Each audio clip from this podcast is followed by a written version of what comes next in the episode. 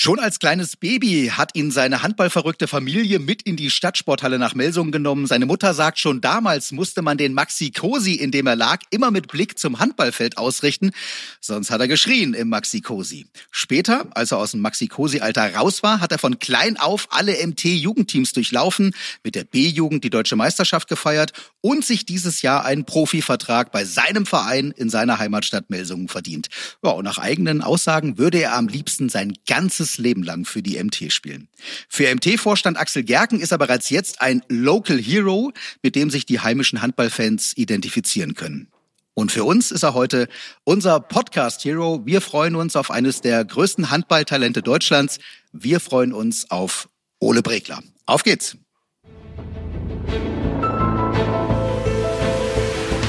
»60 Minuten Podcast«, der Handball-Podcast der MT Melsungen, präsentiert von Dietz Werbetechnik.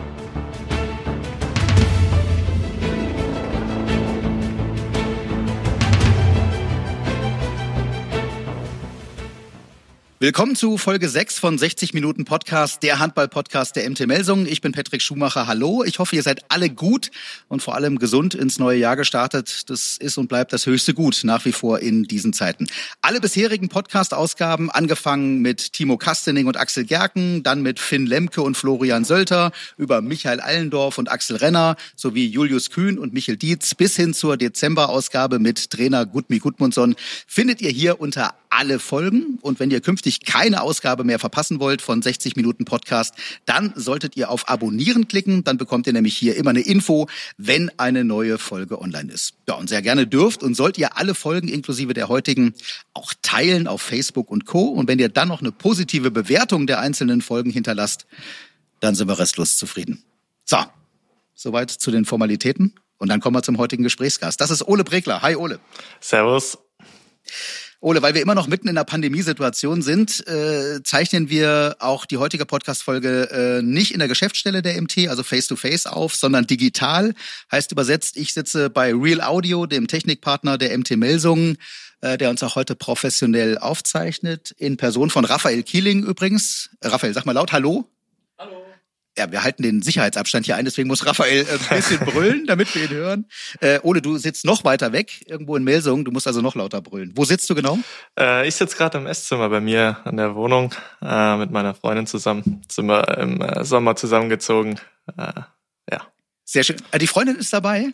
Äh, die lernt gerade im Büro ein bisschen was für die Uni tun und deswegen sitze ich am Esstisch das darf ich ja verraten, wir haben ja gestern schon mal telefoniert, Ulo, und da habe ich gesagt, äh, super wäre, wenn wir eine ganz stabile Internetleitung haben. Dann hast du sofort gesagt, oh, ich muss meiner Freundin Bescheid sagen, dass sie dann irgendwie eine Stunde äh, mal nicht ins äh, äh Internet geht. Trägt ja, sie mit Fassung? Äh, ja, sie ist tatsächlich jetzt nicht im Internet. Äh, sie hat sich die Sachen schon rausgesucht, die sie jetzt machen muss, äh, damit sie nicht ins Internet gehen muss.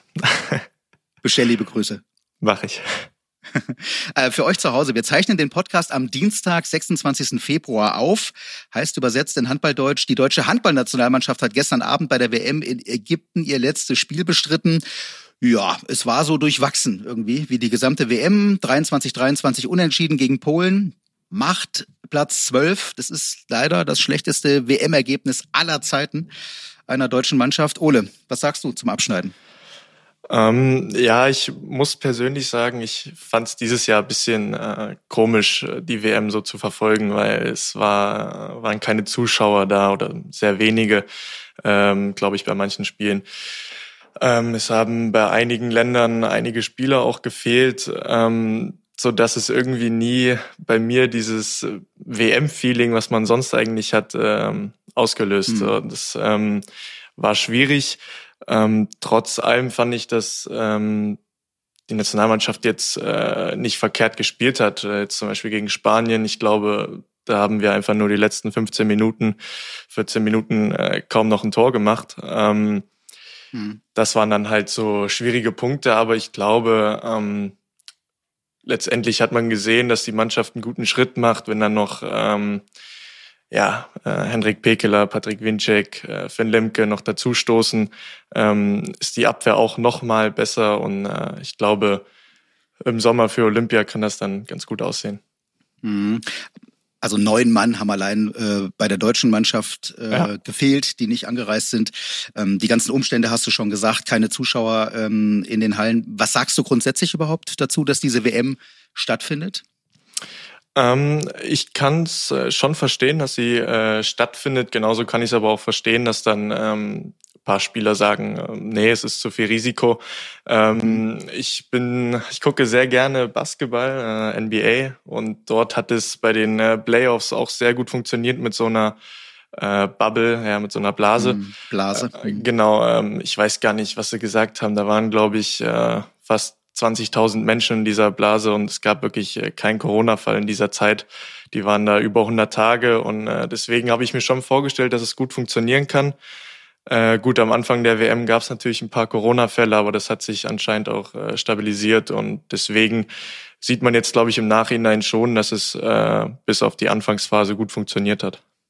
Hm. Also ich habe eben auch schon rausgehört, du hast das Spiel gegen Spanien äh, angesprochen ich nehme, entnehme dem, dass ihr alle deutschen Spiele schauen konntet, was nicht ganz selbstverständlich ist, denn das dürfen wir auch nicht vergessen. Ihr daheimgebliebenen seid seit 11. Januar wieder im Training. Also Co-Trainer Ayan Hähn und euer Athletikcoach Florian Sölter sorgen dafür, dass ihr jetzt nicht faul auf dem Sofa rumsitzt und den ganzen Tag äh, Handball-WM schauen könnt. Ich habe mir von Florian sagen lassen, vor allem Konditions- und Krafttraining-Einheiten äh, standen da seit dem 11. Januar an. Äh, was heißt denn das konkret? Morgens äh, durch die Wälder und nachmittags Handeln heben?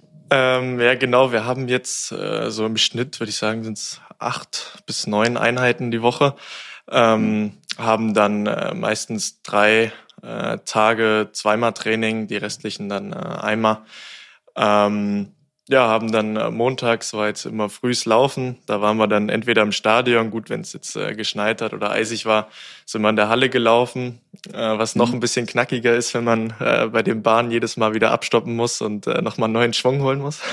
mhm. ähm, ja, und dann hatten wir nachmittags immer Halle und äh, ja, dann dienstags heute jetzt äh, zum Beispiel hatten wir Krafttraining. Ähm, also es ist schon äh, knackiges Programm, aber es macht auch Spaß, muss man sagen. Ja, und Respekt, Ole, äh, das habe ich ja eben, bevor wir angefangen haben aufzuzeichnen, schon mal verraten, dürfen wir auch mal ehrlicherweise sagen. Bei den bisherigen Podcast-Folgen war es meist so, dass das dem jeweiligen Gast äh, die Möglichkeit gegeben hat, das Training zu schwänzen. Du hast mir eh gesagt, du bist ehrlich vor dem Podcast heute Vormittag im Training gewesen und wir müssen ein bisschen Gas geben, weil du willst heute Nachmittag wieder ins Training, ja? Ja, genau, genau. Ja, stark, ja, ja, stark. Ähm, äh, gestern habe ich dich äh, im Vorfeld angerufen, da war ich natürlich äh, vollkommen naiv und habe geglaubt, ach okay, die trainieren einmal äh, nachmittags jetzt während der WM-Pause und dann war es aber auch so, dass ihr gestern Vormittag ja auch schon trainiert habt äh, und du deswegen ähm, gar nicht telefonieren konntest. Also man merkt schon, du bist da sehr engagiert. Wie ist es denn jetzt so das Fazit nach diesem Training in der WM-Pause? Ist es denn einfacher ohne Chefcoach?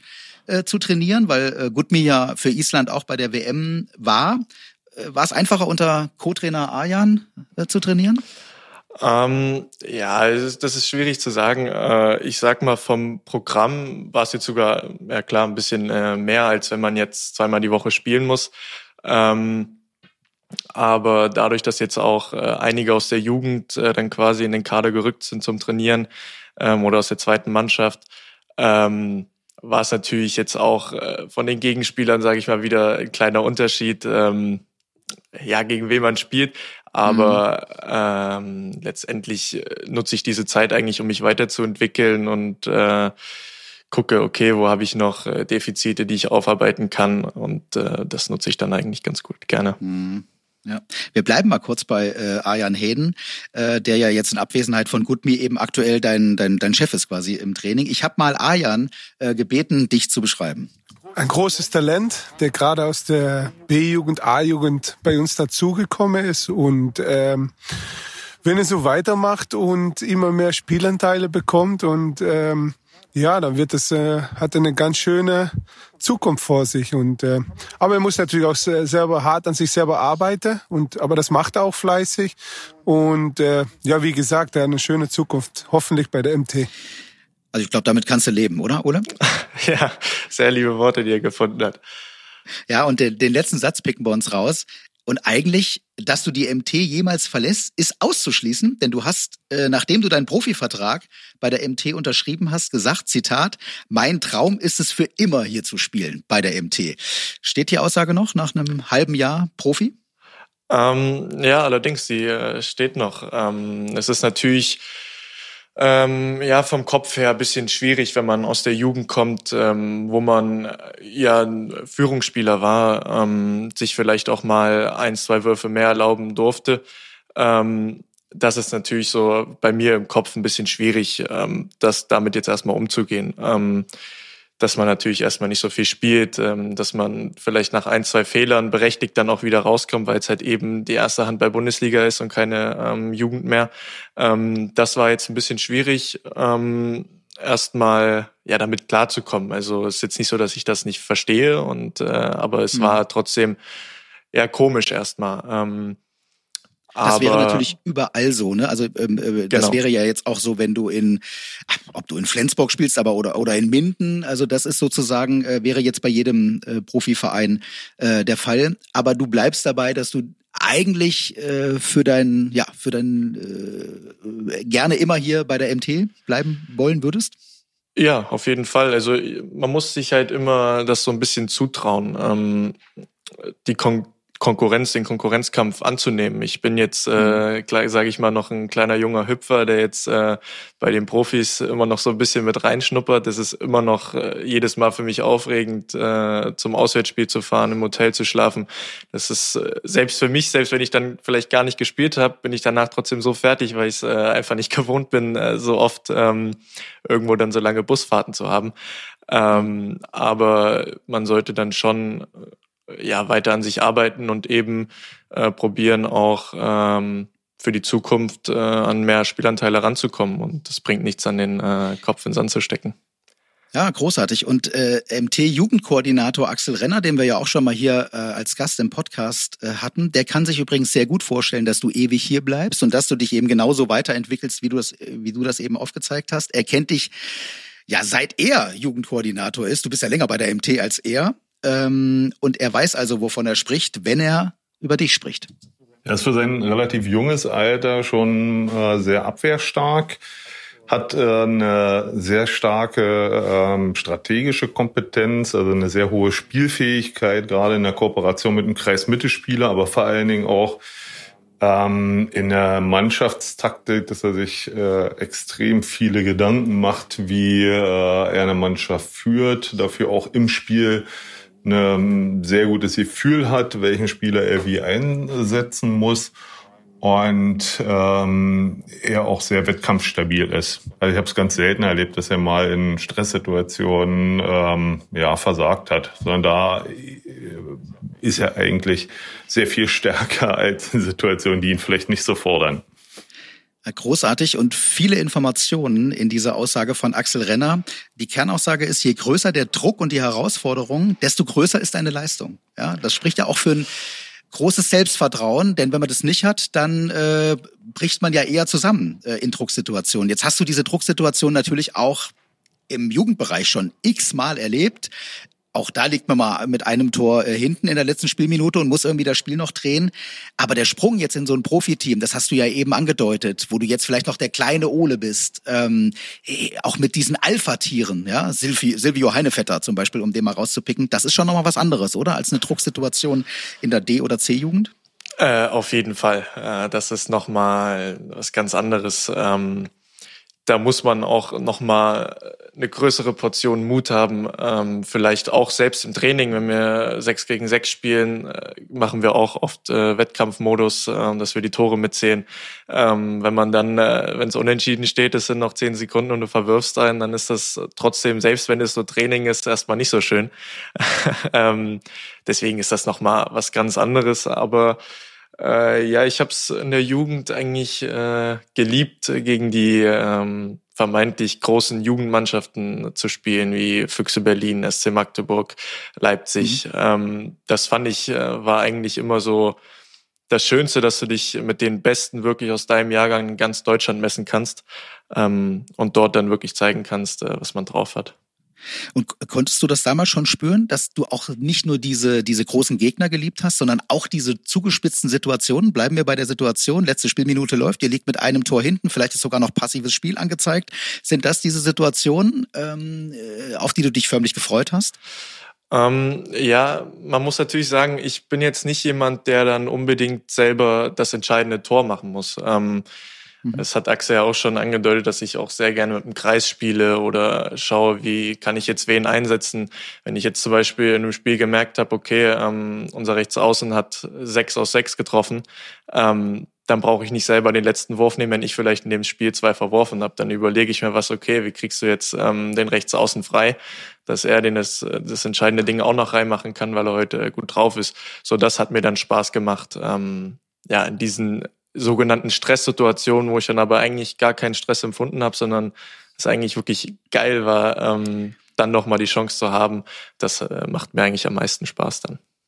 Wahnsinn. Also analytische Fähigkeiten natürlich und strategische Fähigkeiten ohnehin. In so einer Situation, wenn du dann äh, eine Eins auf eins Situation, äh, hast ja oft ähm, Rückraum Mitte gespielt in, in der Jugend natürlich, du gehst auf die Abwehrreihe zu, hast du dann in dem Moment im Kopf, hier, der Linksaußen hat sechs von sechs bislang. Also hast du das in so einer Stresssituation dann im Kopf? Ähm, ja, eigentlich schon. Vor allem, ähm, wenn man, man hat ja dann oft noch ein Timeout, äh, was dann gelegt wird, gerade wenn nur noch vielleicht 20 Sekunden sind und man jetzt unbedingt ein Tor braucht. Ähm, natürlich gibt der Trainer dann einem was mit, aber bei mir war es dann meistens eher so, dass ich, muss ich ehrlich sagen, gar nicht so richtig hingehört habe, ähm, weil ich mir schon irgendwas selber ausgemalt habe. Okay, ich habe dann mich dran erinnert, ähm, der Julian Fuchs, der jetzt momentan auch im Training ist, der hat äh, heute fünf aus fünf gemacht. Ich kann mich nicht dran erinnern, dass er einen verworfen hat. Und dann äh, ist für mich klar, okay, wenn jetzt keiner vorher natürlich völlig frei zum Wurf kommt, äh, ist er der äh, die erste Person, die sich den Wurf nehmen sollte. Und äh, dann habe ich natürlich nochmal kurz hingehört, was wir jetzt spielen sollen, äh, aber dann schon darauf geachtet, dass man äh, den richtigen Mann vielleicht freispielt. Okay, weil das wäre auf Dauer natürlich auch blöd, wenn der Trainer in der Auszeit 20 Sekunden vor Schluss den letzten Angriff über rechts außen äh, anvisiert äh, und ja. du hast deine eigene Strategie im Kopf und machst das über links außen. Äh, nee, nee, nee. Also wenn jetzt der Trainer sagen würde, äh, rechts außen wirft, dann ist das natürlich auch äh, Fakt, dann ist das so, dann ändere ich da nichts dran. Ja, äh, wenn ja. er jetzt aber vielleicht nur einen Spielzug sagt, dann äh, schaue ich, dass man da vielleicht die, ja, den richtigen dann freispielt. Hm. Jetzt in diesem äh, ersten Profijahr geht es aber natürlich nicht nur darum, sich auf dem Feld zu beweisen, sondern Jetzt sind wir wieder bei den Alpha-Tieren, ja, wie Silvio Heinevetter äh, zum Beispiel einer ist, sicher auch neben der Platte in irgendeiner Form zu beweisen, ja, seine, seine Rolle zu finden in diesem Team. Ihr habt vor Saisonbeginn ähm, so eine Stadtrundfahrt gemacht äh, durch Kassel. Da waren alle Neuzugänge mit dabei und du zählst ja formell auch zu einem Neuzugang, obwohl du ewig schon äh, ja. bei der MT spielst, aber jetzt eben durch dein erstes Profijahr als Neuzugang mit dabei warst. Da fahrt ihr, also Silvio Heinevetter, Timo Kastening, Anna Andersson und du als Neuzugänge äh, in so einem offenen Sightseeing-Bus durch Kassel. Euer Stadtführer ist Michael Allendorf, weil der schon seit über zehn Jahren ähm, bei der MT spielt und in Kassel lebt. Ähm, der zeigt euch sozusagen Kassel. Und da hast du ja auch schon da gleich natürlich ein paar, äh, zwar sehr spaßige, aber schon auch äh, flotte Sprüche ja, äh, bekommen von Silvio zum Beispiel. Wie ist denn das? Also da gibt's übrigens tolle Videos, könnt ihr alle mal nachschauen unter dem auf dem YouTube-Kanal der MT. Äh, sehr geile Videos von dieser Stadtrundfahrt äh, vor Saisonbeginn. Hast du da sofort gemerkt, oh hoppala, also jetzt bin ich hier nicht mehr ähm, großer Ole äh, aus, dem, aus, dem, aus dem Jugendbereich, sondern jetzt bin ich hier angekommen bei den, bei den, bei den Vollprofis? Ähm, ich muss dazu sagen, äh, bei mir in der Familie, mein Schwager, mein Bruder, ähm, die haben es mir auch schon oft nicht leicht gemacht. Da habe ich schon den einen oder anderen Spruch mal bekommen. Ähm, okay. Es war auch in der Jugend so, dadurch, dass ich dann äh, meistens bei den Älteren mitgespielt habe, war ich auch immer der Jüngere ähm, abseits des Feldes, ähm, der mal auch einen anderen, einen oder anderen Spruch bekommen hat. Das äh, ist ah, für mich normal. Äh, genau, also es ist mir macht das Spaß, wenn man mal irgendwas Witziges zu jemandem anderen sagt. Äh, genauso finde ich es aber auch witzig, wenn ich mal einen Spruch bekomme. Ja, ähm, aber es ist natürlich äh, ja nochmal was ganz anderes als in der Jugend. Und man lässt die Sprüche auch einfach über sich gehen, weil äh, man traut sich natürlich auch nicht jetzt zu Silvio äh, irgendwas zu sagen dann. Nicht sofort, ja, weil da, ja. da kommt der zweite Spruch gleich zurück. Ja, da kann, genau. kann man sicher sein. Ja, genau. Aber das ist ja eine wichtige Eigenschaft, dass man nicht nur austeilen kann, ja, sondern dass man eben auch einstecken kann genau. ähm, und die Situation ja vielleicht auch ähm, äh, auch regelrecht liebt. Wir bleiben mal kurz bei Michael Allendorf. Der war eben euer Stadtführer äh, bei diesem bei dieser Sightseeing-Tour und auch den Michael Allendorf habe ich mal gefragt, was er für einen Eindruck von dir hat. Ja, Ole äh, ist der jüngste Spieler bei uns und ähm, macht seine Aufgabe aber sehr, sehr gut. Also er hat unglaubliches Potenzial äh, vom Handballerischen her äh, und so als Mensch ähm, verhält er sich so, wie sich ein junger Spieler verhalten muss. also er macht die Aufgaben alle, die man ihm gibt. Und er hält sich auch zurück, äh, könnte ab und zu auch äh, wirklich schon mal ein bisschen lauter sein, aber äh, ich glaube, Ole macht seinen Weg. Ähm, und äh, wir werden auch viel Freude an ihm haben. Hat er eine Macke, äh, so eine persönliche irgendwie? Ja, sein Musikgeschmack äh, ist wahrscheinlich nicht mit meinem zu vergleichen. Das liegt aber äh, wohl an dem Alter. Okay, was ist denn seine Musik? Ja, wenn es da in die Deutsch-Rap-Richtung geht, äh, kann ich schwer mitreden. Aber wie gesagt, das ist der Altersunterschied und ich glaube, da gibt es in seinem Alter noch mehrere, die diese Art von Musik gerne hören. So, Ola, also Deutschrap, äh, da muss ich jetzt sagen, da bin ich auch vollkommen raus, was daran liegen kann, dass ich noch älter bin als Michael Allendorf. Ja, also das, das gibt's, ja. Ähm, hast du mit Timo Kastening, der ist ja, glaube ich, euer Kabinen-DJ, Hast du einen guten Kontakt zu dem? Also legt er ab und zu Deutsch-Rap in der Kabine auf? Ähm, ja, ich äh, war jetzt sozusagen äh, der Kabinen-DJ, äh, solange Timo weg ist. Ähm, ah, genau, an. genau. Deswegen musste ich dann in der Kabine auflegen. Ich habe natürlich auch probiert, ähm, ja, mich, äh, mich an Timos äh, Musik zu richten. Ähm, habe aber auch dazu gestanden, dass ich nun mal gerne Deutschrap mag. Das läuft bei Timo auch, aber halt nicht in diesem Ausmaß. ähm, deswegen, ja, waren da ein paar unzufrieden. Ich glaube, manche fanden es aber auch gut. Äh, Okay, dann, dann wird Michael Allendorf dankbar sein, dass die WM aus deutscher Sicht relativ frühzeitig beendet ist und dass die ja. zurückkommen und dass äh, Timo dann wieder da ist und weniger Deutschrap äh, in der Kabine läuft. Ja, das stimmt. Ja. Sehr schön. Der nächste, mit äh, dem wir gesprochen haben über dich, ist Lasse Mikkelsen. Äh, nein, guter Mensch. Äh, hier geboren, äh, glaube ich, in Melsung und äh, das ist wichtig. Und ähm, ja, erste halbes Jahr hier mit, äh, mit Ole war sehr gut und hat, ja, finde ich, ähm, sich sehr gut integriert in der Mannschaft. Und äh, ja, wir können äh, uns viel erwarten von Ole. Hat er eine Macke? Nee, er lacht immer. Also, das war, ja, er lacht immer, er hat immer ein, ein Lächeln ins Gesicht äh, und äh, ja, das ist Ole. Äh, über einen Witz oder ist er einfach immer fröhlich? Generell. Okay. Einfach generell, egal ob er, ob er im Angriff, in der Abwehr, äh, er lacht immer. Das ist eigentlich erstmal ein gutes Zeichen, oder? Denn ich finde, wer, wer immer lächelt, der ist eigentlich zufrieden mit der Gesamtsituation, oder? Ja, auf jeden Fall. Äh, ja, aber es, es stimmt wirklich. Äh, jetzt, wo man es mal so hört, äh, ich lache wirklich sehr oft, sehr gerne. Ähm, ja, aber ich habe meistens einfach Spaß am Training. Ähm, wenn irgendwas gut klappt, äh, auch wenn mal irgendwas Witziges passiert, dann äh, bin ich, glaube ich, immer der Erste mit der dabei, der am Lachen ist. Äh, gute Eigenschaft. Also auch jenseits vom Handball. Ist für dich das Glas eher immer halb voll als halb leer? Ja, tatsächlich, sage ich sehr oft zu meiner mhm. Freundin, wenn sie mal äh, irgendwas negativ äh, sieht, dann nenne ich ihr eigentlich die positiven Weil sie zum Beispiel Teile. eine Stunde nicht ins Internet darf? Genau, zum Beispiel. also du, du bist schon, du bist schon eher der, der, der positiv denkende äh, Typ. Ja, schon, auf jeden Fall. Mhm.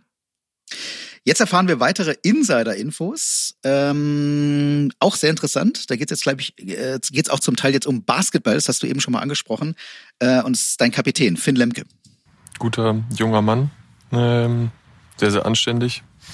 Und ähm, ja, hat große Fleischerhände. Okay. Ähm, ich habe gehört, er, er, hat immer ein Lächeln auf den Lippen. Er, er lacht viel, ist also äh, nicht über Witze, er ist einfach ein, ein fröhlicher Mensch. Stimmt das? Ja, kann ich so unterschreiben. Ähm, trifft aber auch ganz gut, weil seine Basketballmannschaft zurzeit die ganze Zeit gewinnt. Und von daher ähm, kann er auch mal kurzfristig mal lächeln. Er ist ein Basketball-Fan? Jo. Welche Mannschaft ist seine? Lakers. Äh, immer mit denen mitschwimmen, die halt gut sind. Äh, schaut er nachts die Spiele live? Äh, letztes Jahr, ähm, als äh, die Playoffs losgegangen sind, auf jeden Fall. Sonst, glaube ich, verfolgt er eher nur mehr Statistiken. Okay, aber das heißt, er ist dann morgens nicht fit gewesen, wenn er nachts Basketball geschaut hat? Ja, gelächelt hat er aber trotzdem. hat er irgendeine Macke noch? Und, äh, ist halt Wasserwart bei uns. Äh, und äh, ab und zu sind die Wasserkisten, wenn er sie dann nachts im Auto hat, immer fast gefroren. Aber sonst äh, macht das alles ganz gut. Okay, fangen wir hinten mit an. Also du bist ein Getränkewart und wir wissen jetzt, du brauchst eine äh, Kofferraumheizung. Äh, ja, man muss dazu sagen, aber ich habe ja eigentlich noch gar nicht äh, meinen Führerschein, deswegen ist das Amt gar nicht so passend.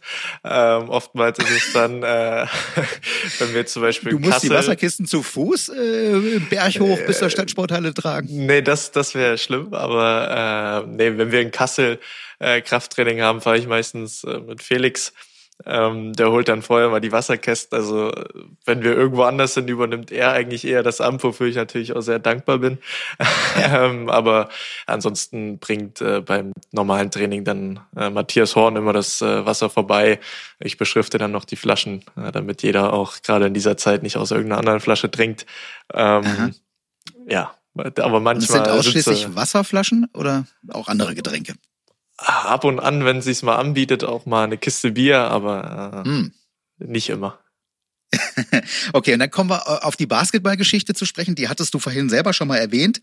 Ähm, also ein Lakers-Fan. Und die Lakers haben übrigens tatsächlich heute Nacht gespielt. Ja, Ja. um zwei Uhr heute Nacht. Hast du es gesehen, das Spiel? Äh, ich habe mir die Highlights angeguckt. Also es stimmt wirklich, also Playoffs, wenn jetzt die Finals sind, dann äh, gucke ich schon mal nachts rein. Äh, aber auch wirklich nur, wenn wir jetzt äh, morgens nicht um 10 Uhr Training haben. Ähm, auch jetzt allein wegen Verletzungsgefahr. Ich glaube, Schlaf ist da wirklich ziemlich wichtig. Ähm, gucke ich dann schon mal nachts die Spiele, aber ansonsten gucke ich mir eigentlich immer nur am nächsten Tag äh, die Highlights an. Okay, also heute Nacht wäre es um zwei Uhr gewesen. Deutscher Zeit haben die äh, Lakers gespielt gegen Cleveland. Dann weißt du das Ergebnis auch. Ne? Also die Lakers haben gewonnen, 115 zu 108. Und der äh, Finn hat ja eben gesagt, ähm, ja, das ist so ein bisschen ähm, äh, typisch, weil du im Grunde genommen Fan von der Mannschaft bist, die, äh, die oben steht. Das sind eben die Lakers, führen jetzt wieder ihre Division äh, an, um da so ein bisschen nerdig äh, mal reinzugehen. Ähm, äh, das heißt, im Fußballbereich bist du auch Anhänger vom FC Bayern? Ähm, nee, ich kann das auch so nicht ganz unterschreiben, muss ich sagen. Ähm, ich Okay. bin äh, eigentlich nur äh, riesen LeBron James Fan. Ähm, Verfolge ihn wirklich äh, täglich. Ich kann nicht aufzählen, wie viele Videos ich mir von seinem äh, Training, von seiner Ernährung, von seinen Spielen angeguckt habe. Ähm, und ich finde es immer cool, wie er, die Lakers waren ja früher äh, das Nonplusultra und äh, sind dann ganz schön stark abgeschwächt und er kam hin und äh, jetzt sind sie auf einmal wieder Champion geworden letztes Jahr. So, das ist für mich dieses Beeindruckende und ich äh, bin eigentlich nur riesen LeBron James Fan. Daher freue ich mich natürlich auch, wenn dann sein Team äh, gewinnt. Äh, beim Okay, aber kein Fußball- Erfolgsfan. Nee, nee, beim Fußball bin ich Sympathisant von BVB, aber jetzt auch kein richtiger Fan. Ähm, Fußball schaue ich gelegentlich mal am Wochenende, aber nicht, nicht oft. Okay, kann ich gut verstehen, geht mir ähnlich. Also ich bin auch ein äh, Freund vom US-Sport. Ich bin eher so ein bisschen der Eishockey. Ähm, Zuschauer da, schaue auch oft die NHL nachts und weiß um diese schwierigen Anfangszeiten. Ähm, ich habe eben schon mal gesagt, da gibt's ja so eine Eastern und Western ähm, Conference in den in den USA und für uns sind natürlich immer die ist vor allem die Eastern Conference immer etwas einfacher zu äh, zu schauen. Also wenn wenn man es im Eishockey jetzt betrachtet, sind das so die äh, Teams aus New York, Pittsburgh oder auch gerade die kanadischen Teams so Toronto und Montreal, die ich mir gerne angucke. Bei dir die Lakers sind aber eben auch im Basketball die Western Conference. Das heißt, wenn die ein Heimspiel haben, äh, dann ist es gerne auch mal um vier oder um fünf Uhr morgens unserer Zeit. Das wird natürlich dann schwierig äh, mit, dem, mit dem Training, wie du schon gesagt hast. Was sagt übrigens die Freundin dazu, wenn du da nachts ähm, noch Basketball schaust? Oh, sie äh, schläft ganz gerne mal äh, ein bisschen früher ein. Ähm, manchmal, wenn ich dann auch vielleicht noch äh, ein bisschen Playstation spiele, äh, schläft sie dann noch auf dem, um neuen, teilweise auf dem Sofa ein. Die, die kriegt davon eigentlich gar nichts mit. Ah, Okay, ich, ich würde ja jetzt auch sagen, irgendwann gewöhnen sich Frauen ähm, an, an sowas, aber es wäre eine Lüge. Ja. Ja. ja, ich drück die Daumen. Ja. So, Danke. kommen wir zu unserer äh, Rubrik. Äh, wichtig ist, was hinten rauskommt. Das ist die Satzergänzung. Da bekommst du von mir gleich fünf Halbsätze äh, vorgegeben und sollst die dann ja, inhaltlich einigermaßen äh, sinnvoll zu Ende bringen. Und damit fangen wir an. Wichtig ist, was hinten rauskommt. Die Satzergänzung, präsentiert von Dietz Werbetechnik. Genau, wir testen so ein bisschen deine Spontanität. Der erste Halbsatz und bleiben wir beim Basketball. Die Lakers kommen in dieser Saison, Bis in die Finals. okay? Also Playoffs. Ja, nee, Finals sind dann quasi, genau, so, genau. Also die Championship Finals, also in, der, in den Conferences und dann möglicherweise sogar äh, das Finale am Ende. Mhm. Genau. Ja. Ja. Okay. Zweiter Halbsatz. Die deutsche B-Jugendmeisterschaft mit der MT Melsungen 2019 war und ist für mich Puh, schönste Erlebnis bis jetzt in äh, meiner Karriere. Mhm. Dritter Halbsatz. Meine ersten Pflichtspielminuten für die MT am 6. September in der Europapokal-Quali gegen Silkeborg waren für mich. Äh, das war unbeschreiblich. Also ich äh, habe davon geträumt, wirklich seitdem ich äh, denken kann, gefühlt. Und das, das werde ich auf jeden Fall auch nie vergessen. Ja, es ist, ihr habt das Spiel zwar verloren, 24, 26, aber du hast dein erstes Tor gemacht für die MT in diesem Spiel. Du hast ein paar Traumanspiele äh, gezeigt. Ähm, auch wenn es eine Niederlage war, aber du musst total stolz gewesen sein, oder? Äh, ja, auf, ja, auf jeden Fall. Man war natürlich trotzdem äh, traurig, dass wir da ausgeschieden sind. Ähm, mhm. Aber so dann im Nachhinein, so ein paar Tage später, äh, hat man dann schon gemerkt, äh, oh, ich habe mein erstes Spiel gemacht, mein erstes Tor, meine ersten Assists. Also das war dann, äh, war schon schön. Hm, du hast auch eben angesprochen, das war immer dein Traum gewesen. Ähm, wenn man so lange seit der E-Jugend für diesen Verein spielt im Jugendbereich, immer davon träumt, einmal, ach, nicht einmal, also irgendwann mal in dieser ersten Mannschaft zu spielen, dann ist das natürlich ein Traumtag sondergleichen gewesen wahrscheinlich. Ja, auf jeden Fall. Das, mhm. äh, wie mhm. gesagt, das äh, konnte ich in dem Moment, als danach äh, auch äh, gefragt wurde, ich konnte es einfach nicht beschreiben, wie sich angefühlt hat. Also es war sehr komisch noch. Mhm. Wie viele WhatsApp-Nachrichten gab es an dem Tag dann abends? Da gab es auf jeden Fall äh, einige. Mhm. Ja. So, vierter Halbsatz. Mein Vorbild, vielleicht auch aus Melsunger Sicht, mein Vorbild auf dem Weg nach oben ist? Ähm, Bleibe ich bei äh, LeBron James. Ähm, ich beziehe ihn immer ganz gerne auf dem Handball, des, zum Handball, deswegen, äh, ja, von ihm kann ich leider nicht abweichen. Mhm, okay, und wenn du, wenn du in Handballkategorien denkst, vielleicht auch was so die Melsunger Vergangenheit angeht, wenn, wenn du an jemanden denkst, der es vielleicht von, von unten aus dem Jugendbereich nach oben geschafft hat, hast du da auch ein Vorbild? Äh, Johannes Goller zum Beispiel. Mhm. Ähm, er kam mhm. zwar ziemlich spät erst in der Jugend, äh, aber ja. hat es natürlich jetzt äh, zu einem Top-Nationalspieler geschafft. Ähm, ja, das ist natürlich auch beeindruckend. Und äh, wenn man jetzt so drüber nachdenkt, wer hier lange gespielt hat, wer den Verein auch geprägt hat, äh, kommt mir Nenad Lutzkovic äh, in Erinnerung. Ähm, ja, das ist auch ein Vorbild auf jeden Fall. Ja, toll, ja, großartig. Und äh, Johannes Goller, einer der Gewinner, finde ich übrigens ja auch dieser WM aktuell, ähm, auch zum Spieler des Spiels teilweise äh, ja äh, ausgezeichnet worden. Ähm, ja, also auf, und du hast schon angedeutet, man kann euch nicht ganz vergleichen. Johannes ist, glaube ich, ab der B-Jugend ja erst in Anführungszeichen äh, zu MT gestoßen. Du bist eben schon seit der E-Jugend äh, hier dabei. Aber ähm, ja, auf Johannes Goller kommen wir am Ende nochmal zu sprechen. So, letzter Halbsatz. Ohne meine handballverrückte Familie äh, hätte ich es auf jeden Fall nicht so weit geschafft. äh, nee, da muss man zu sagen, wirklich jedes Familientreffen, also sei es Weihnachten, sei es Geburtstag, wenn man sich einfach mal so trifft zum Grillen, ist, äh, man redet mal vielleicht eine Stunde insgesamt über irgendwas anderes, aber danach äh, nur, nur Handball. Äh, aber wir lieben es, glaube ich, auch. Wir sind da wirklich verrückt, ähm, weil mein Schwager zum Beispiel spielt auch Handball in der zweiten Mannschaft. Also es sind zwei handballverrückte Familien in dem Sinne. Deswegen, äh, mhm. wir lieben das, glaube ich. Also wir, wir wollen das jetzt mal detaillierter nennen, all diejenigen, die das nicht wissen. Also, handballverrückte Familie Pregler bedeutet, Schwester Juliane hat Bundesliga gespielt für Kirchhoff. Der Bruder Max sporadisch einige Bundesliga-Einsätze bei der MT, ansonsten zweite Mannschaft, leider dann verletzt, deswegen aktiv ähm, jetzt nicht mehr im Handball dabei. Vater Markus Pregler, einer der Melsunger Aufstiegshelden 2005, und vor allem die Mama. Kerstin Bregler, frühere Bundesligaspielerin für Magdeburg, Nationalspielerin, Trainerin in Kirchhof und heute immer noch im MT-Nachwuchsbereich äh, tätig. Du konntest eigentlich gar nichts anderes werden als Handballprofi, oder? Ja, das stimmt. Ich habe aber ähm, bis zum D-Jugendalter war es, glaube ich, ich kann mich jetzt nicht ganz genau erinnern, noch Fußball gespielt.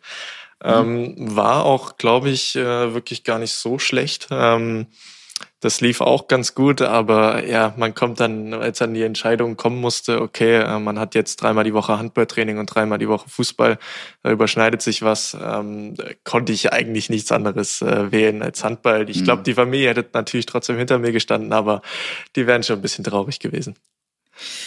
Du warst ein Bewegungstalent, hat mir deine Mama gesagt. Und wenn du dich jetzt fragst, Mensch, woher weißt du das, was, was seine Mama gesagt hat?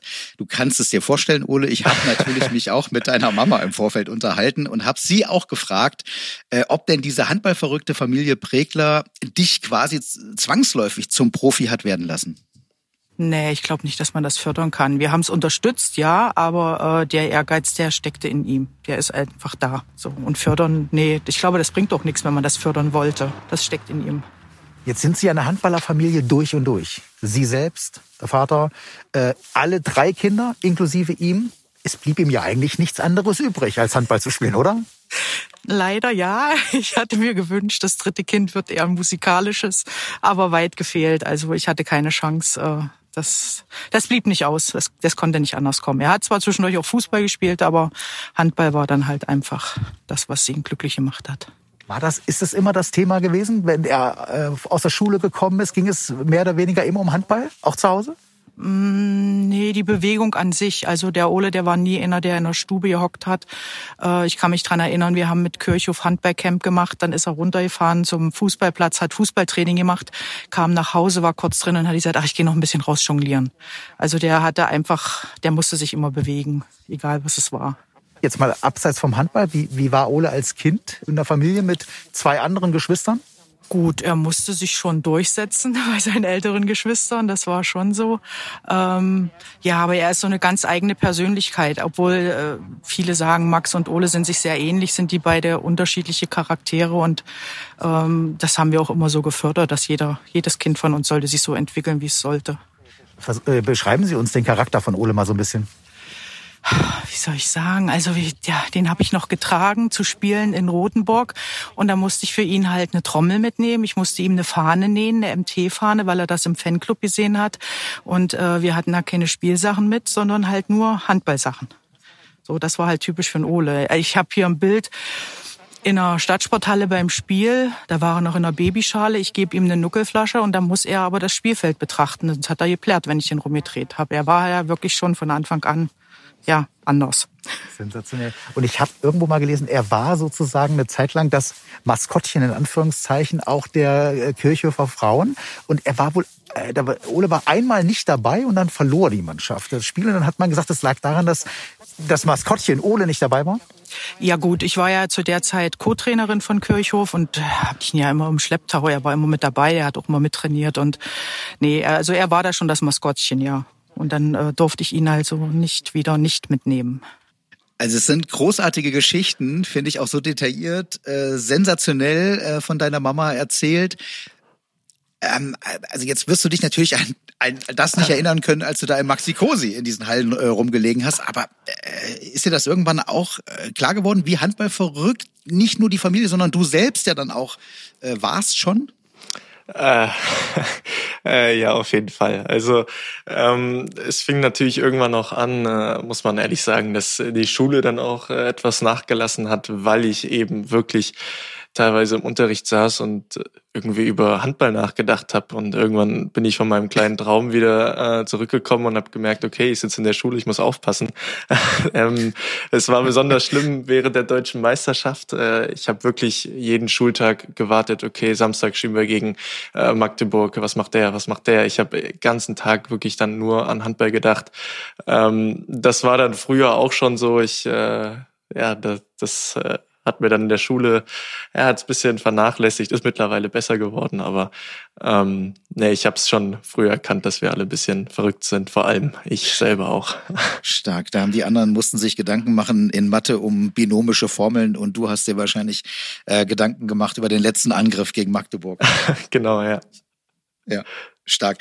Ähm, großartig. Ich habe äh, deine Mama aber auch gefragt, wenn sie Spiele von dir äh, früher gesehen hat und heute sieht, wie sieht sie diese Spiele eigentlich? Sieht sie die als Mama oder sieht sie die eher mit kritischem Handball-Sachverstand? Beides, aber ich glaube, dass also der Part als Trainer wird überwiegen. Also ich bin schon sehr kritisch mit dem, was er macht und was er tut und das bleibt nicht aus. Sind Sie vielleicht sogar die härteste Kritikerin? Definitiv. Mhm. Wobei ich ihm auch beigebracht habe, sehr selbstkritisch zu sein, weil nur so kann man sich entwickeln. Aber äh, so wir sind schon sehr kritisch. Ja, kann ich mir unglaublich spannend äh, vorstellen, wenn man äh, nach so einem Spiel, jetzt kommst du jetzt zwar nicht mehr immer nach Hause äh, zur Familie, aber äh, früher im Jugendbereich, ähm, was hast du denn da zu hören bekommen dann äh, von der Mama, wenn es nicht so gut gelaufen ist? Oh, das äh, waren oft unterschiedliche Dinge. Also man muss dazu sagen, ähm, sag mal jetzt früh in der Jugend ähm, war es ja so, dass man sich dann meistens, weil man nicht weiter als 20 Kilometer äh, weit weg gespielt hat, dass man dann mit den Eltern hingefahren ist zum Treffpunkt zur Halle ja. direkt und dann auf dem Rückweg äh, war die erste Frage, und was habe ich äh, heute nicht so gut gemacht? Also das war wirklich meine erste Frage immer. Ähm, mhm. Weil ich es auch nicht gerne höre, wenn jemand dann sagt, oh, das hast du aber toll gemacht, das war super. Ähm, da weiß ich nicht, das ist für mich irgendwie, schäme ich mich fast, muss ich ehrlich sagen. Ähm, also du, und, du stehst schon auf, auf, auf Kritik, auf ehrlich gemeinte Kritik ähm, und so ein, ein gut gemeinter, gut gemeintes Lob, wenn man weiß, es ist eigentlich nicht ehrlich gemeint, bringt nichts. Genau, ähm, mhm. das war dann oft so. Und dann saßen wir auf den Rückfahrten oder jetzt auch wirklich äh, nach den äh, ersten Bundesligaspielen, wenn ich dann gespielt habe, habe ich sie angerufen, ähm, direkt äh, quasi nach der Besprechung. Ähm, was war heute, ähm, was hätte ich besser machen können. Ähm, weil ich glaube, dass es wichtig ist, sich direkt dann damit zu beschäftigen, wenn auch mal ein Spiel nicht gut lief, äh, wie man sich verbessern kann. Ähm, natürlich soll man es vielleicht auch schnell abhaken, ähm, aber ich glaube, dass man ähm, aus Fehlern auch wirklich lernen kann und deswegen sollte man sich schon damit ein Stück weit beschäftigen. Hm, großartig. Hat sie ja eben selbst auch äh, erzählt. Sie hat ja gesagt, nicht nur sie geht kritisch mit dir um, sondern sie hat auch immer versucht, dass du selbstkritisch äh, bist und bleibst. Und wir hören schon raus, das ist der Fall. Ähm, geht es so weit, dass du dir diese Spiele, deine Einsätze danach auch nochmal anschaust und sogar sezierst möglicherweise, einzelne Abläufe mit so einem Stoppbild möglicherweise in einem Video, um zu schauen, was an der Bewegung jetzt nicht ideal war? Ähm, ja, dazu muss ich sagen, ich habe oh, früher in der Jugend, ich habe fast nie selber aufs Tor geworfen. Mhm. Das war äh, ganz schlimm, glaube ich, ähm, weil ich lieber irgendwie den Kreis angespielt habe, weil ich das irgendwie cooler fand. Ich weiß nicht warum. Ähm, und da musste ich aber irgendwann anfangen, gerade weil ich äh, viel mit Axel Renner äh, zusammengearbeitet habe, sage ich mal, ähm, der mir dann auch gesagt hat, du, es interessiert später keinen, ob du zehn Assists hattest. Am Ende sind trotzdem die Tore entscheidend. Natürlich muss ich nicht 30 Mal aufs Tor werfen im Spiel. Ähm, aber letztendlich sieht man, sieht man die Fakten und Assists wurden ja sogar zum Beispiel eine lange Zeit gar nicht mitgeschrieben. Das ist ja jetzt äh, recht neu auch in der Bundesliga. Ähm, und wenn dann da halt nur steht, jedes Spiel ein Tor, null Tore, ähm, äh, bringt's mich vielleicht auch nicht weiter ähm, in Richtung Nationalmannschaft oder so. Deswegen äh, habe ich dann früher schon selber Video auch geschaut, ähm, um zu sehen, okay, warum passe ich da? Ich kann auch einfach aufs Tor werfen, ich kann ja werfen. Ähm, so, das war dann schon oft so. Und jetzt äh, mittlerweile, es war gerade in der A-Jugend letztes Jahr, habe ich wirklich jedes Spiel nochmal äh, geschaut, habe geschaut, ähm, was, wo hätte ich was besser machen können, ähm, hätte ich da vielleicht jemanden anders anspielen müssen oder sonst was. Das, äh, das ist schon noch so, ja. Mhm, großartig. Wir kommen ähm, auch auf Axel Renner gleich nochmal zurück und der wird uns noch ein bisschen handballspezifische Dinge noch sagen. Und ich erinnere mich, ich glaube, das ist in dem Ton zwar gleich nicht drin, aber genau das hat er mir auch gesagt. Du kannst an deinem äh, äh, Wurfverhalten und an der Anzahl deiner Würfe noch arbeiten. Das ist, glaube ich, das, was du eben schon angesprochen hast. Du siehst eigentlich immer, du schaust immer nach dem besser postierten Mitspieler, als im Zweifelsfall ähm, mal, äh, mal selbst zu werfen. Kommen wir gleich noch drauf. Wir haben auch eine Rubrik äh, hier in unserem Podcast, wo wir versuchen, die Fans mit einzubeziehen. Ist für uns nicht ganz leicht gerade, weil ja ähm, der Fankontakt aktuell für uns auch nicht so einfach möglich ist, weil eben äh, keine Spiele mit Zuschauern stattfinden. Ähm, wir kriegen es aber trotzdem äh, hin, auch heute. Fragen vom achten Mann. Die Fanecke. Präsentiert von Dietz Werbetechnik. Ja, und die Fragen heute an dich, Ole, kommen von Markus Martin vom Fanclub MT Trommler. Der ist mit Leib und Seele äh, MT-Fan äh, seit ewigen Zeiten. Ähm, interessiert sich natürlich für die Spiele, für Ergebnisse, aber eben auch für Hintergründiges. Und ähm, ja, daher hat er zwei Fragen heute, die durchaus ein bisschen hintergründig äh, sind. Und hier kommt die erste von Markus. Und du darfst sie gerne sofort danach beantworten. Hallo Ole, wie war für dich der Sprung von der A-Jugend-Bundesliga über den äh, Oberliga-Männerbereich hin zur Bundesliga der Männer? Ähm, und vor allen Dingen würde mich interessieren, wo siehst du noch Optimierungsmöglichkeiten seitens des Vereins, äh, um halt mehr Nachwuchstalenten noch eine Chance zu geben, dann äh, irgendwann im Männerbereich der ersten und zweiten Bundesliga angreifen zu können? Ähm, ja, dazu muss ich sagen, äh, es ging jetzt wirklich verdammt äh, schnell. Also ich habe, ich kann mich wirklich noch dran erinnern, hat mir in der C-Jugend äh, Axel einen Plan vorgelegt für jedes halbe Jahr, was dann für neue Steps kommen. Ähm, was Axel das, Renner? genau, Axel Renner, äh, was ich da für Ziele haben sollte, ähm, wann ich genau in die Nationalmannschaft komme, ähm, wann wir dann das erste Turnier haben, wann wir wahrscheinlich erst einmal deutscher Meister werden und so weiter. Also, und ich muss wirklich sagen, dieser dieser Plan wurde wirklich eins zu eins, ist wirklich so passiert. Also es ist sehr verrückt, äh, wenn man das jetzt so sagt. Ähm, und deswegen jetzt gerade das letzte Jahr, der Schritt quasi in Richtung Bundesliga, äh, ich, es ging wirklich mega schnell. Also ähm, Axel hatte mir damals gesagt, okay, in diesem Jahr hast du dann wahrscheinlich die Chance, äh, in Bundesliga-Kader zu kommen. Das ist jetzt auch wirklich so passiert. Ähm, mhm. Und deswegen, also ich habe gar nicht so viele Spiele. Ich habe jetzt ein Jahr quasi auch in der Oberliga Männer gespielt. Ähm, aber es ging wirklich einfach äh, sehr rasant. Ähm, auf einmal hieß es, okay, du bist dann nächstes Jahr Bundesliga-Kader und ich so, okay, äh, ich gehe los, trainiere und äh, bereite mich auf die äh, nochmal härteren Männer sozusagen ähm, vor. Ähm, mhm. Es ging wirklich schnell ähm, aber ich glaube jetzt, um auch noch mehr Talente zu fördern, ist es vielleicht äh, nahe Zukunft wichtig, dass die Oberligamannschaft vielleicht äh, den Sprung in die dritte Liga schafft, weil das nochmal ähm, mhm. ja auch vom spielerischen her, vielleicht nicht vom körperlichen, aber vom spielerischen äh, nochmal ein großer Unterschied ist. Und ich glaube, dass sich da dann auch noch äh, einige Talente, wie zum Beispiel Paul Kompenhans, der jetzt auch äh, oft bei der ersten mit trainiert, äh, sich wirklich nochmal ähm, viel, viel besser weiterentwickeln können als in der Oberliga.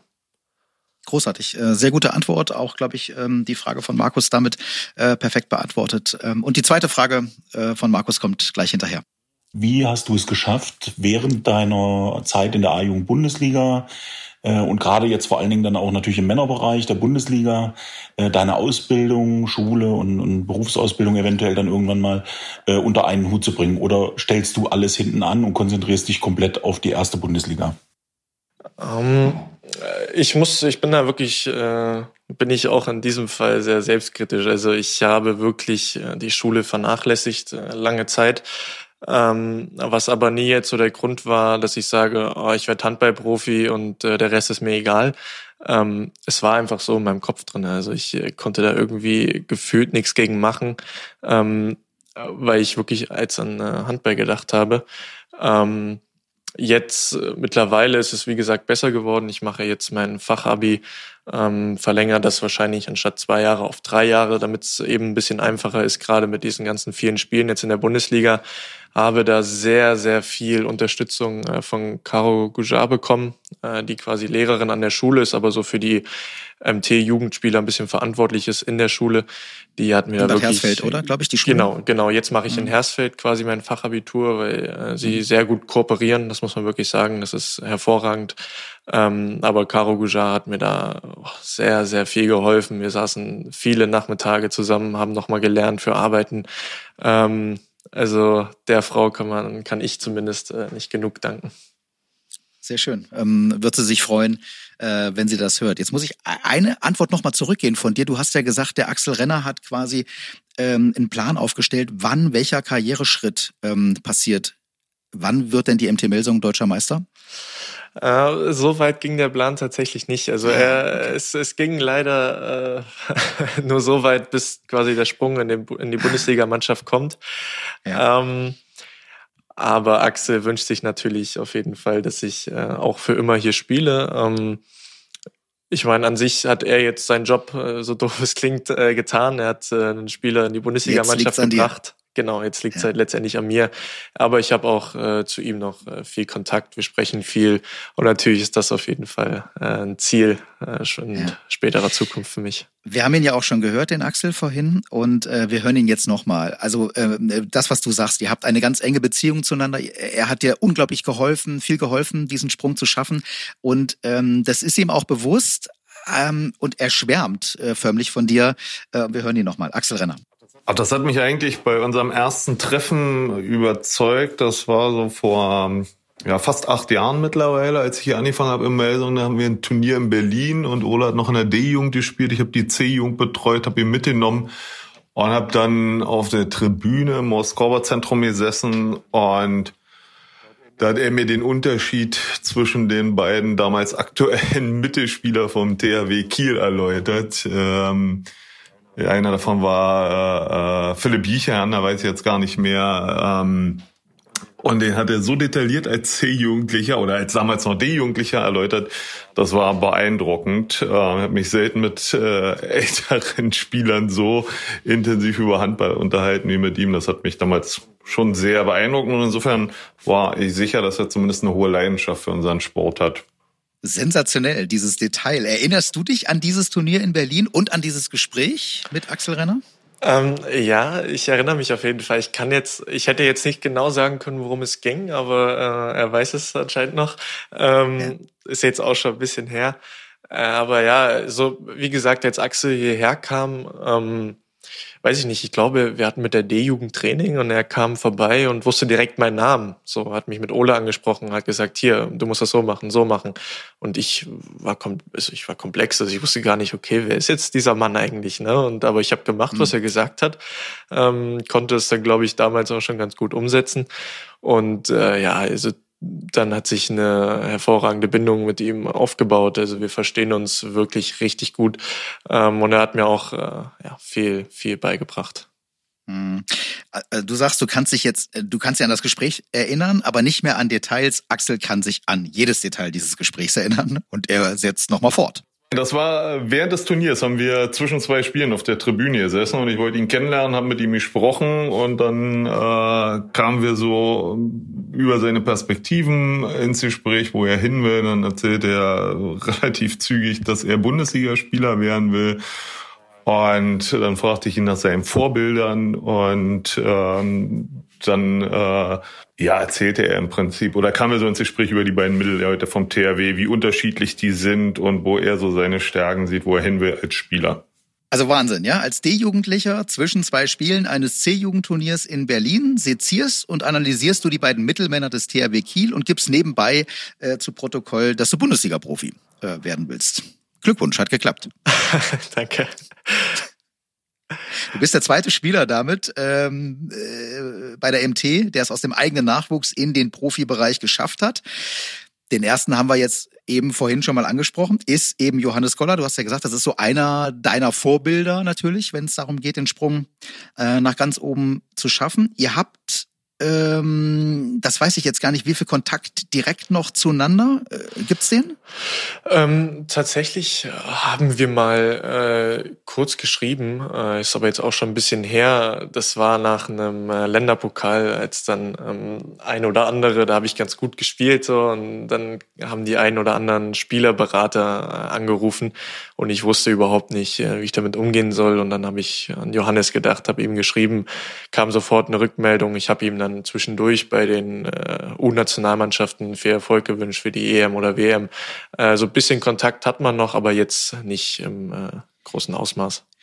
Ja, das kann ich übrigens äh, bestätigen. Das ist unglaublich. Johannes Scholler äh, ist ein dermaßen äh, freundlicher, entgegenkommender Mensch. Ich habe ihn gebeten, äh, ein paar Worte zu finden, ja. Und ich habe das äh, während der WM äh, ihm geschickt und ich dachte, oh Mensch, äh, hätte ich vielleicht besser vor der WM schon mal machen sollen. Der wird jetzt dazu gar, wird gar keine Zeit haben. Eine Stunde später kam die Antwort von Johannes Goller mit seiner Sprachnachricht an dich. Hallo Ole, hier ist Johannes Goller. Ole, alles, was ich von dir gesehen habe bis jetzt, äh, sieht richtig gut aus und auch deine Teamkollegen bestätigen das, dass du auf einem guten Weg bist. Äh, es freut mich sehr für dich. Ähm, ich kann dir nur empfehlen, einfach weiter fleißig zu bleiben und auf deine Teamkollegen zu hören. Äh, dann, dann wirst du den richtigen Weg gehen. Und ich hoffe natürlich, dass wir uns dann immer wieder bei den Spielen begegnen. Von daher alles Gute und bis bald, Johannes.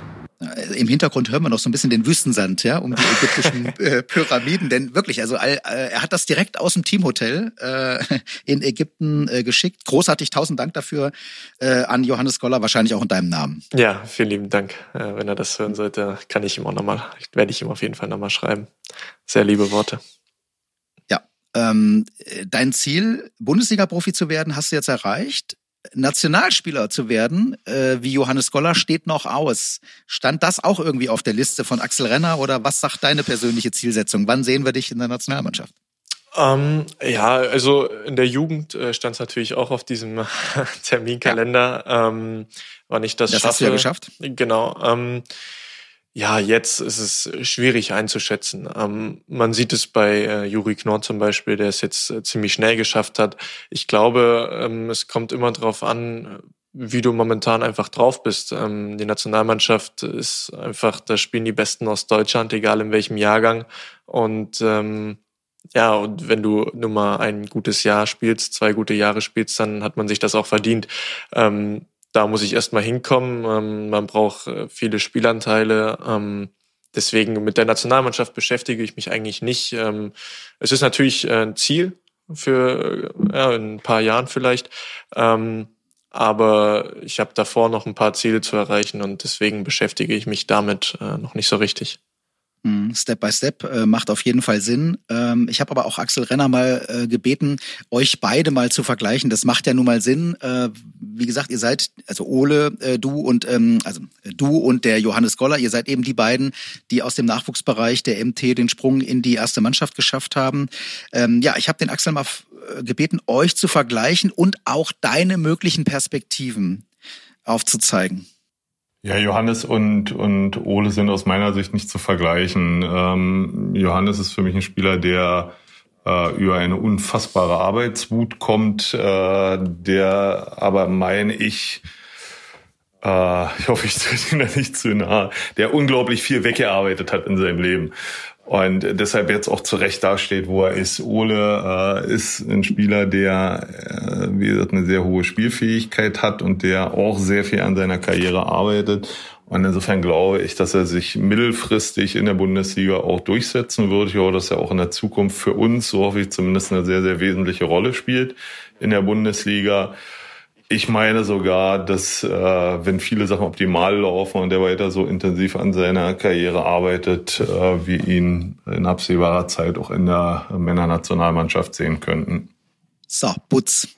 Damit ist es gefallen, das Wort. Das, und du hast ja gesagt, eigentlich ist alles eingetroffen bislang, was Axel äh, mal auf dem Papier hatte. Ja, das stimmt. Das ist erstmal ein Statement auf jeden Fall. ähm, nee, freut mich natürlich auch äh, von Axel, das nochmal so jetzt zu hören. Ähm, aber wie gesagt, ich äh, muss ich wirklich sagen, ich beschäftige mich damit momentan überhaupt gar nicht. Ähm, mhm. Ich habe, wie gesagt, ich mache mir immer so kleine Ziele. Ich habe wie so Ziele, Träume. Ähm, zum Beispiel wäre das jetzt mit der Nationalmannschaft ein ähm, Traum.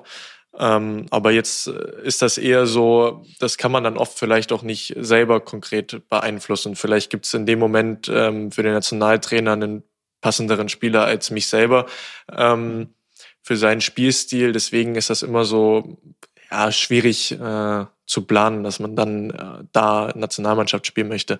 Ähm, wie gesagt, ich habe meine Ziele, die möchte ich erreichen und wenn dann noch wie so ein Bonbon kommt, dass man ähm, zur WM mitfahren darf mit der Nationalmannschaft, dann ist das ein Riesenerlebnis, dann freut man sich darauf.